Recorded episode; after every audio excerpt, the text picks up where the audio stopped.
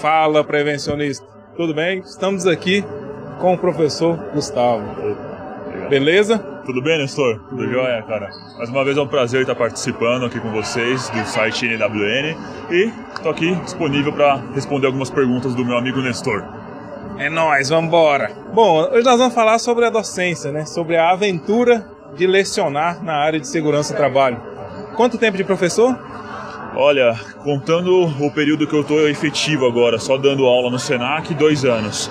Com outros períodos que eu já dei aula a convite de outras instituições do próprio Senac, já está quase chegando a três anos aí praticamente de experiência.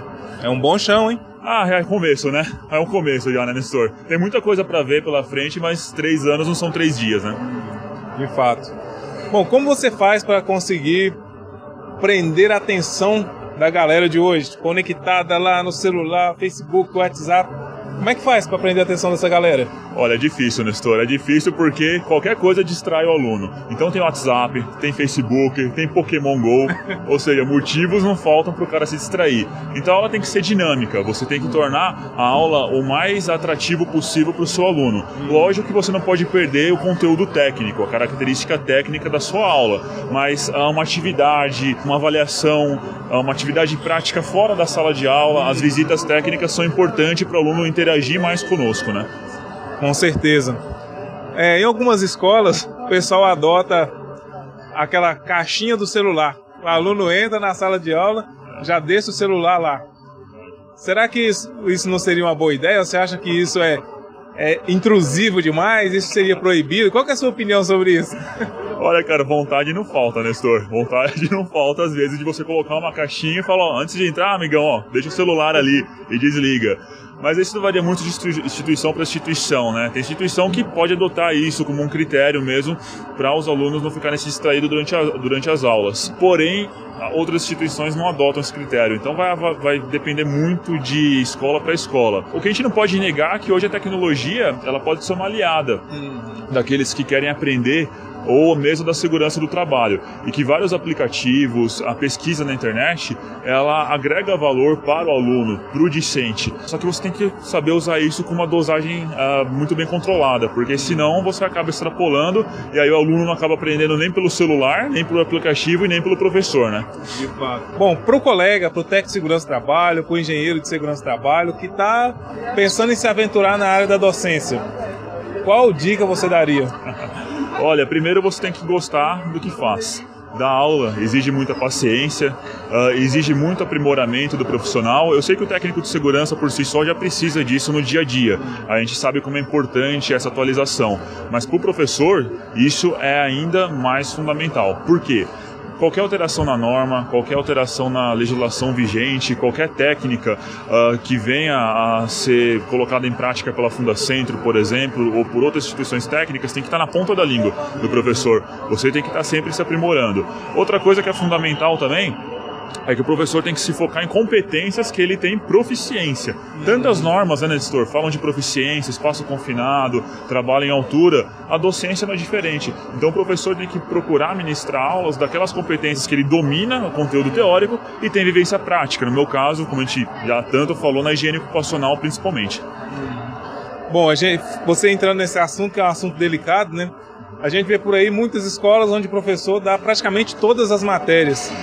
Isso para o aluno acaba sendo, de certa forma, um prejuízo, porque o professor vai passar muito só da base teórica, já que ele não tem a vivência prática, né? Com certeza. Você pega algumas NR específicas, como a NR22 na mineração, NR31, a NR19, são NRs muito específicas de alguns segmentos econômicos, onde nem todos têm a proficiência para ministrar esse tipo de aula, esse tipo de competência. Então exige profissionais que realmente tenham gabarito para isso, e nem todas as escolas técnicas conseguem ter esse profissional.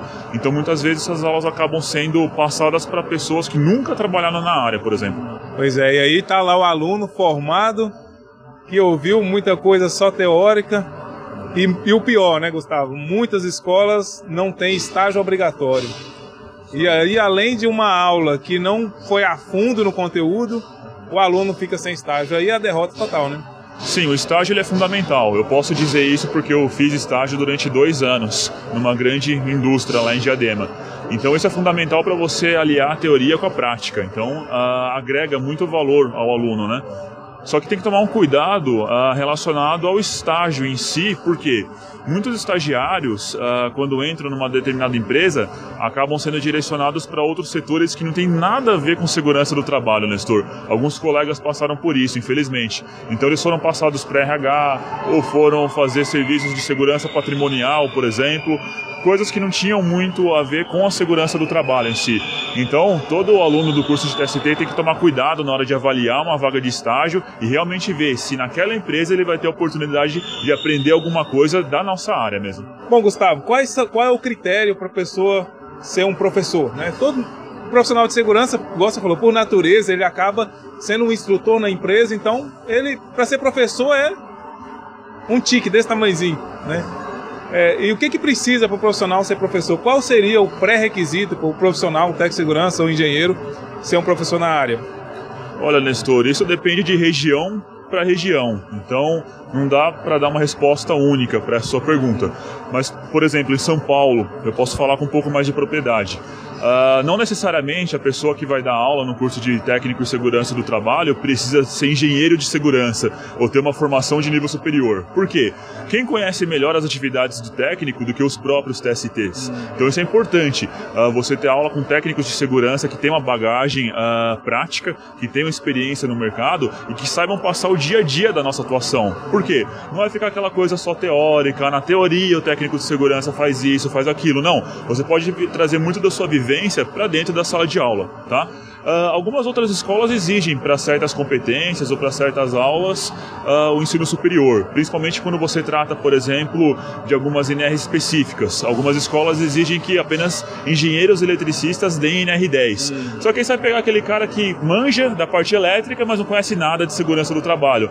Então esse é um problema. Então depende de região para região, mas um técnico de segurança do trabalho com um bom currículo, com uma boa formação e com experiência na área, ele pode muito bem se tornar um docente desde que ele queira e saiba que sempre precisa estar se atualizando, precisa de paciência, precisa de dedicação, que são coisas fundamentais a qualquer profissional. Legal. Pô, eu ia te fazer uma pergunta agora, subiu. Editar é bom por causa disso, né? Ah, é. Ah, Posso falar que o Corinthians ah, vai ser campeão é. brasileiro ainda. Não vai, não vai. Não vai, não.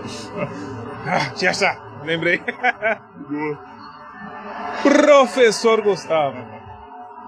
Vale a pena ser professor? vale, cara, vale é gratificante ser professor, porque quando vem um aluno e fala, professor, muito obrigado por ter me ensinado, obrigado pela paciência, obrigado pela dedicação, isso é muito gratificante. Não tem dinheiro que pague essa sensação. Lógico que a profissão de professor, ela tá um pouco desmoralizada no sentido de um certo preconceito que existe, né? Ser professor muitas vezes acaba nem sendo considerado uma profissão, né? Tem gente que pergunta, ah, professor, você trabalha ou só dá aula? Nossa, cara, é aquela pergunta que você olha, meu Deus, conta, conta até 10, assim, cara. Conta até 10, com calma. Ser professor hoje é muito mais do que um ofício. Acho que é quase como se fosse uma, uma arte, praticamente. Então, uh, exige do profissional uma, uma confiança muito grande. E esse nível de confiança está atrelado diretamente àquela vontade que você tem de passar o conhecimento, de transmitir o conhecimento para o aluno. Não estabelecer aquela relação, Nestor, de ah, eu sei tudo, estou aqui no meu pedestal e vocês têm que ficar me escutando. Não, é saber tornar o aluno um agente participante da aula também, um agente ativo e trazer ele como uma pessoa que pode formar opinião junto com você, junto com o próprio professor de fato. E agora, um recado para você que é aluno de curso técnico. Vou olhar direto na sua cara agora. Muitos de vocês ficam falando assim: "Ah, eu tô pagando e por isso, ó, nada disso, eu tô pagando". Não é porque você está pagando que o professor é seu escravo, é seu cavalinho que vai te passar de qualquer maneira, não. Se você quer realmente ser um profissional de sucesso na área, estuda cabeça dura. Com certeza, ó.